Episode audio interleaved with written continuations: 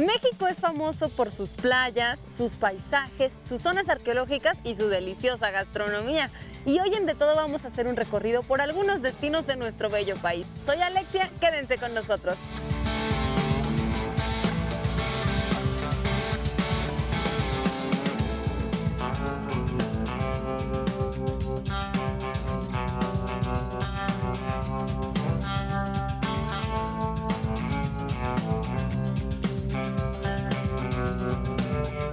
Quebrada en Acapulco es un acantilado de 45 metros de altura desde donde los clavadistas se lanzan hacia las aguas del Pacífico.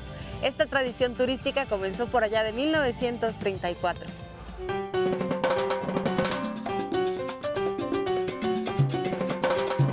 Como pueden ver, Acapulco es sin duda el puerto y el destino turístico más importante de México. Lo que lo caracteriza sin duda es su gran clima, sus bellezas naturales y bueno, la gran variedad de oferta que tenemos de entretenimiento, de diversión y sobre todo que es un, un destino muy familiar, que vas a encontrar una serie de actividades y atractivos pues para toda la familia, ¿no? Y todos los presupuestos, desde luego. Acapulco es un destino que se mantiene a la vanguardia y quiere siempre permanecer la preferencia a los visitantes. Por lo tanto, nos hemos estado diversificando, los prestadores de servicios han innovado con nuevos productos eh, como Acá en Bici, que sin duda es una gran opción para conocer un destino como Acapulco en esta eh, ruta alternativa de Acá en Bici. Desde luego los deportes acuáticos en Acapulco, stand-up paddle surf, es una actividad divertidísima para toda la familia. La isla de la Roqueta es una gran reserva natural que tenemos en Acapulco donde se puede snorkelear, bucear, eh, hacer caminata para explorar la, la isla. Entonces, bueno, pues han desarrollado también un gran producto ecoturístico donde pues tienes ese contacto con la naturaleza. Y bueno, pues aquí estamos eh, felices de recibirlo, esperando que a través de todas estas imágenes que van a poder presenciar este, y ver el día de hoy, pues tengan la oportunidad pronto de visitarnos y bueno, se les antoje estar con nosotros.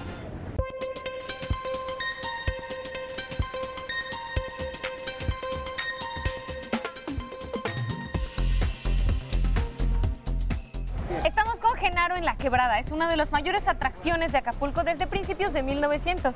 Genaro, ¿cómo surge el show de los clavadistas? Pues este show comienza desde los años 30, de cuando antes aquí venía, era zona de pesca. Todos los nativos de aquí, de, los barrios históricos, venían a pescar. Y antes los anzuelos eran, los de aluminio eran muy costosos. Así que cual que tenía un anzuelo de aluminio, pues lo cuidaba demasiado. Así que ellos pescaban y en cuanto se les atoraban, se lanzaban a desatorar el anzuelo. Y así poco a poco se fueron retando a ver quién se tiraba de más alto y más alto hasta que llegaron a la parte alta. ¿Qué tan alto es? Son 28 metros de la parte de abajo y 35 de hasta arriba.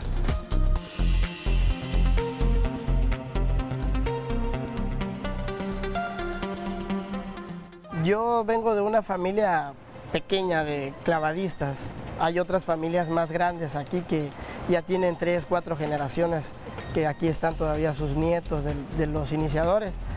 Pero yo, yo tengo un primo y un tío que ellos se lanzan también clavados. Yo desde niño siempre decía, no, yo quiero ser clavadista, yo quiero ser clavadista. No, nunca pensé que de la quebrada, pero ya que mi tío y mi primo estaban aquí, digo, no, pues si ellos me pueden llevar, yo empiezo a entrenar y aquí estoy. ¿Y qué es lo que más te gusta? Me gusta mucho sentir los aplausos de la gente. Se te enchina la piel cuando estás allá arriba, los saludas, porque antes de lanzarnos saludamos al público. Se siente muy bien el aplauso de toda la gente, los gritos que te apoyan. También es cierto que cada clavadista tiene una manera personal de prepararse, no solo física, sino también mental y emocionalmente antes de un clavado, porque requiere muchísimo valor. Sí, ya es un ritual personal. En mi persona yo disfruto mucho en lanzarme. Yo cuando estoy parado no pienso más que en, hacer mis movimientos para hacer el clavado y, tener la decisión para lanzarme. Ya en el aire sientes como si estuvieras volando y en mi persona yo me relajo un poco y ya nada más a estirar bien mi cuerpo para golpear el agua. Porque con la altura el agua se vuelve dura como si fuera concreto. Así que tenemos que tener el cuerpo completamente estirado y apretado para romper el agua.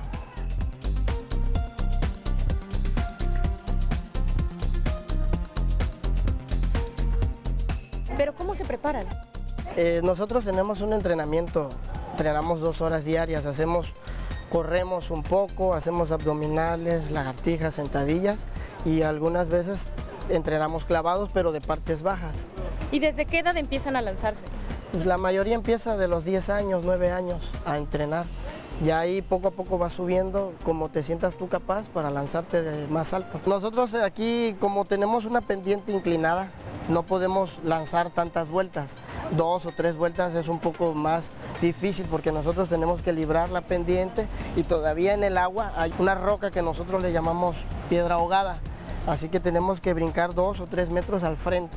Así que normalmente que nosotros ejecutamos aquí es el clavado tradicional, el de avión o clavado del cisne, vuelta y media, mortal, mortal de holandés y dos vueltas con medio giro. Es lo que aquí realizamos.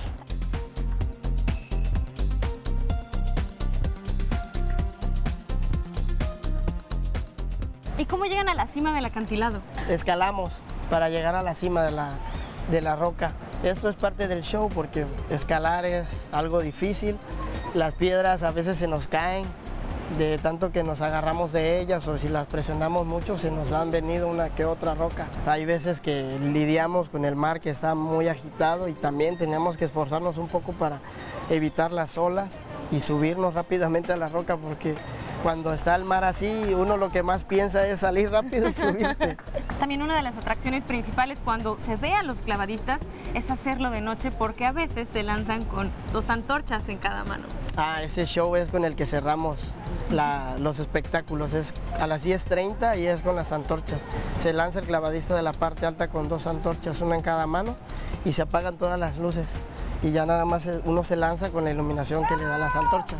Lo más difícil se puede decir que es el clavado con antorchas, porque está oscuro y te tiras con algo en las manos y tienes que llevar la concentración de que te vas a lanzar y no puedes hacer el mismo movimiento de salida para ejecutar tu clavado. Te limita un poco el tener dos palos en las manos.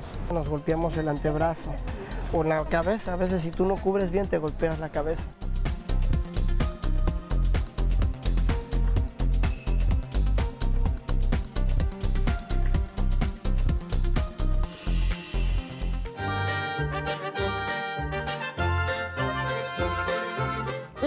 Zacatecas se fundó el 20 de enero de 1548 y en la actualidad cuenta con la distinción de la UNESCO como Patrimonio Mundial, destacando su valioso acervo cultural y colonial.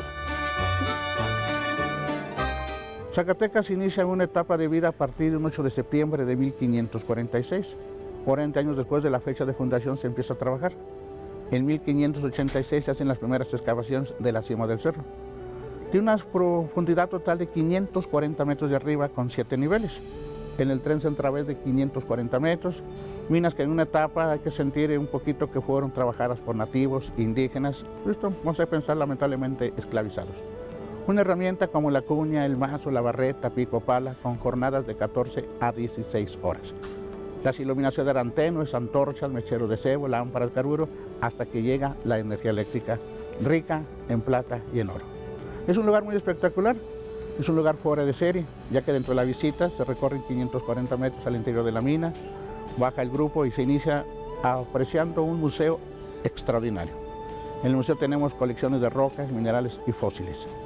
Después de esa visita del museo se hace un recorrido buscando la manera que la gente se lleve un recuerdo agradable y ameno para que esto lo manifieste y la gente regrese a conocer un Zacatecas de gran historia. Esto queda como sitio turístico a partir del 1 de diciembre del 75.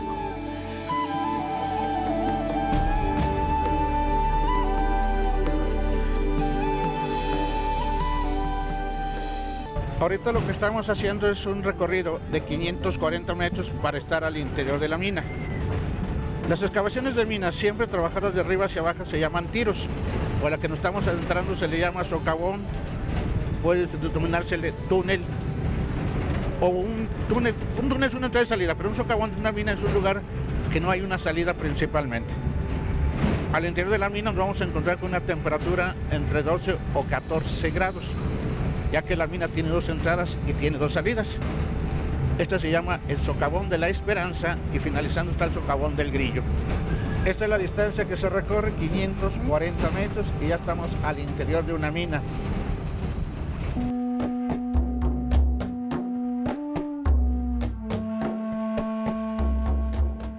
Ya estamos al interior de la mina, una mina que en su etapa duró activa 380 años, tiene 430 años de antigüedad.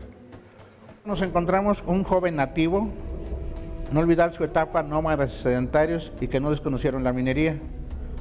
Tiene en su mano un mazo de obsidiana, puntas de hueso. Vamos a manejar que en su época entregan oro a los españoles, a cambio les dieron enfermedades espejitos, y ahí está lo fuerte, un joven tenatero, un joven descalzo, calzón de manta. Tenatero es un joven nativo que siempre traía cargas en sus espaldas como el mecapal. ¿sí? Trae un costal de istle sostenida hacia la frente y la recarga en la espalda para tener sus manos libres. Vamos a dejar que fue la etapa más lamentable y triste.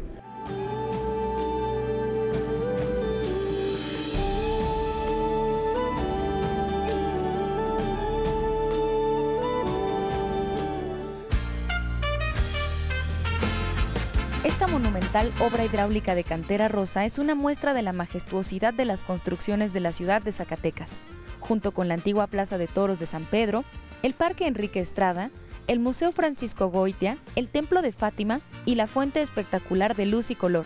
Forman un conjunto de magnificencias que adornan la ciudad, dándole un toque distintivo de elegancia. Su construcción se inició en los últimos años de la colonia y se terminó en los primeros del México independiente, y durante muchos años sirvió para llevar el agua a la que entonces era la parte sur de la ciudad, para desembocar en la pila recibidora de la plazuela de Villarreal, ahora Jardín Independencia. En torno a esta magna obra se ha mezclado la leyenda con la historia. Se dice que a fines del siglo pasado, la Diputación de Minería contaba con un fondo de poco más de 80 mil pesos, del cual quiso hacer uso el intendente, por lo que los mineros zacatecanos se opusieron contundentemente y entablaron un litigio que no pudo ser resuelto por las autoridades locales. El caso se pasó a la audiencia de la Ciudad de México, la cual determinó que la mejor forma de suspender ese enfrentamiento era si los fondos se destinaban a una obra de beneficio social, por lo que se decidió construir un acueducto que permitiera traer agua a la ciudad. Así se hizo y para vencer los desniveles del suelo fue necesario construir la cimentada y hermosa arquería con mampostería de cantera rosa, que conducía el líquido hacia el sitio donde hoy se encuentra el monumento al general González Ortega.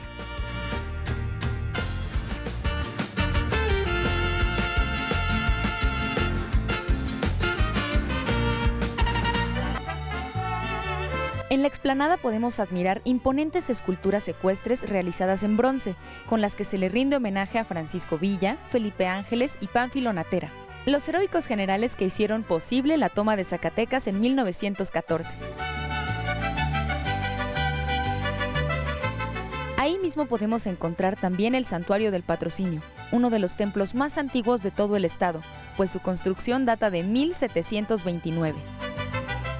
Dentro de ese mismo lugar se encuentra el teleférico, una atracción que brinda una inigualable vista panorámica de toda la ciudad, con un recorrido de 650 metros en un lapso de 7 minutos aproximadamente, a una altura de 85 metros entre el Cerro de la Bufa y la mina El Edén. Zacatecas ofrece recorridos de historia y cultura, pero también turismo de aventura. Y justamente en el Cerro de la Bufa se encuentra la denominada Tirolesa 840, la tercera más grande de América Latina en dos hilos, ofreciendo una vista espectacular del paisaje zacatecano. En su primer tramo de ida mide 440 metros y en el segundo de regreso 400. Es decir, se recorre una distancia total de 840 metros. De ahí adquiere el nombre.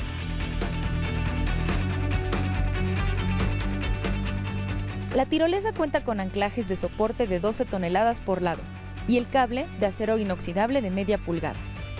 El viaje en tirolesa comienza desde lo alto del Cerro de la Bufa y es necesario seguir las medidas de seguridad que brindan los instructores certificados, quienes son los encargados de colocar el arnés y el casco de protección, para salir exento del más mínimo incidente e iniciar esta aventura con valor y muchas ganas de divertirse.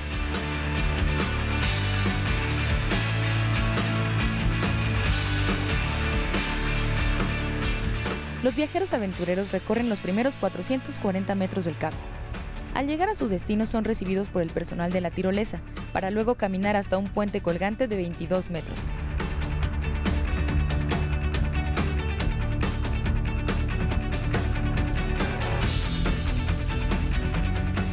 Siguiendo con la travesía de aventura, se llega a una torre de donde los lanzarán nuevamente por el aire para deslizarse 400 metros más.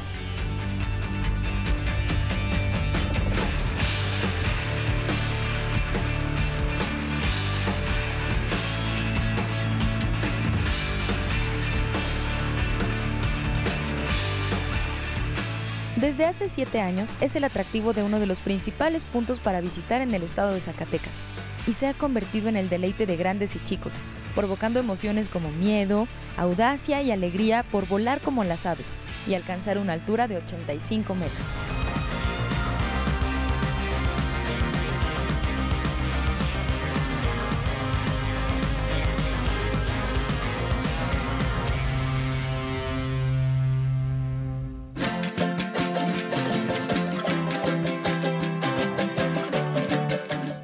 California Sur se encuentra Loreto, cuna de la civilización occidental y la primera ciudad de las Californias.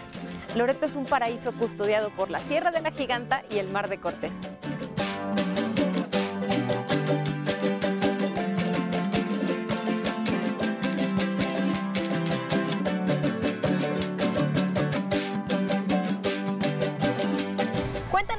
Cuánto tiempo se fundó Loreto?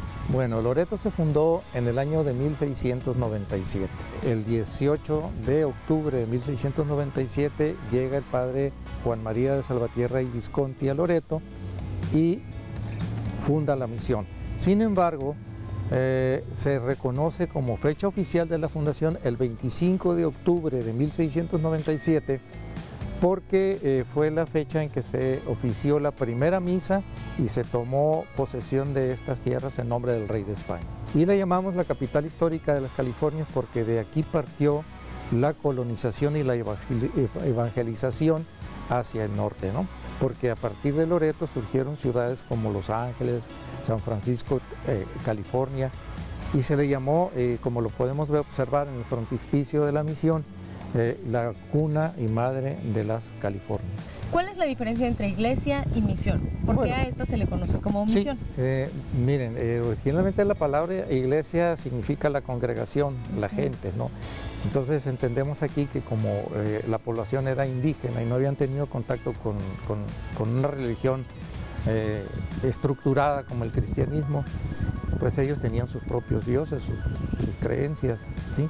Entonces la, la- parte aquí de los misioneros jesu- jesuitas fue precisamente evangelizar y traerles el catecismo a estas, a estas personas, ¿no? Ahorita ya pues prácticamente eh, misión es solamente por el nombre que esto encierra, ¿no? Para nosotros sigue siendo, y estamos muy orgullosos de llamarlo, la misión de Loreto.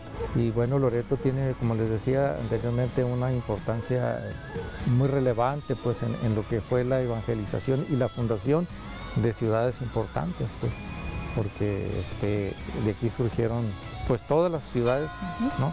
Santa Rosalía, eh, San Ignacio, así hasta el norte. El interior de esta misión es muy hermoso porque aunque es muy sencillo, efectivamente nos remite a tiempos bastante antiguos. Así es. Néstor, ¿y por qué Loreto se llama Loreto? Sí. Bueno, es que la, la- la Virgen que aquí se venera es la Virgen de, de Nuestra Señora de Loreto. ¿Por qué? Porque el Padre Salvatierra era devoto de, Nuestra Señora de Loreto y él consagró esta, misión a esa Virgen. Tenemos al centro del altar eh, una estatua de la Virgen de Loreto que es la original, la original que se trajo de España por los misioneros. La magia de Loreto estriba precisamente en sus bellezas naturales. Tenemos sierra, mar, desierto, un clima en algunas épocas del año muy agradables. Ahorita nosotros nos encontramos en el kiosco de la plaza, podemos decir que la plaza principal de aquí Así de es, Loreto, la Plaza Benito Juárez, que es donde se encuentra el Palacio de Gobierno. el Palacio de Gobierno, sí, efectivamente. eh, este es un edificio pues moderno, diríamos, ¿no? Se erigió en 1950. Néstor, a mí me llama mucho la atención esta calle contigua a la plaza principal y al Palacio de Gobierno, Porque en el piso tiene algunas marcas que dicen aquí inicia El eh, camino real. el camino real. Sí, eh, le llamamos, eh, se le llamó Camino Real precisamente a la ruta de las misiones, a la ruta que siguieron las misiones. Entonces, de manera simbólica se estableció aquí en el andador Salvatierra eh, esa roseta que está incrustada en el piso en donde marca pues el inicio del Camino Real, porque a partir de aquí pues como ya lo comentábamos, se iniciaron en la fundación de las misiones. Es una ciudad pequeña en donde podemos vivir tranquilamente y además es una ciudad muy noble, aquí se vive con poco. Eh, tenemos el, el malecón, eh, que es un punto, otro de los puntos de reunión de mucha gente. Eh, vamos a caminar en la mañana, otros van a caminar en la tarde, los niños y jóvenes en sus patines, Loreto lo tiene todo. Por un lado el mar, por otro lado la sierra, ¿sí? el, desierto. ¿Qué más podemos pedir? es el platillo típico de Loreto, la almeja chocolata tatemada. Eso es lo que hoy les vamos a presentar. En varias casas de los meramente loretanos, en sus jardines tenemos eh, grava. Nosotros le llamamos tatema. Y pues preparamos a, este cuando tenemos cumpleaños o visitas especiales. Es por eso una de las razones por las cuales fuimos nombrados Pueblo Mágico. Es una tradición que ha pasado de boca en boca. Pero te platico la historia de cómo hacer las almejas mientras Eric nos las prepara. La enterraban de la parte más finita hacia abajo, muy junta una a la otra. Después la cubrimos con grava y le vamos a poner el matorral que se llama romerillo. El romerillo le va a dar no nada más el cocimiento que toma 40 minutos en hacerse, sino el aroma. Cualquier matorral puede cocinar la almeja, pero el romerillo te va a encantar el aroma que le da. Y esperamos 40 minutos para que este esté.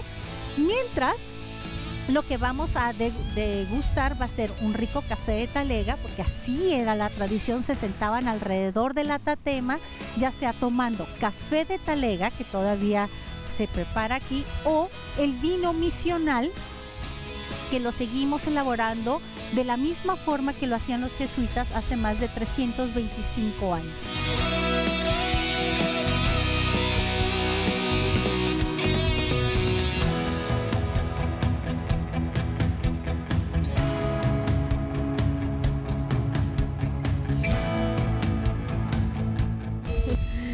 Bueno, llegó el momento de la verdad. Ya están listas estas almejitas y el chef Eric las va a descubrir.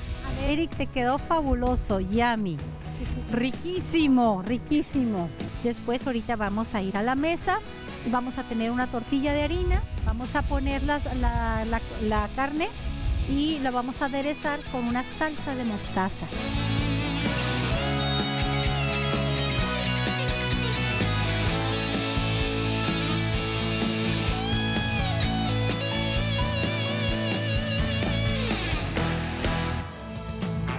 México cuenta con una gran diversidad de recursos naturales, ubicación geográfica privilegiada, una enorme riqueza cultural e histórica y un clima excepcional.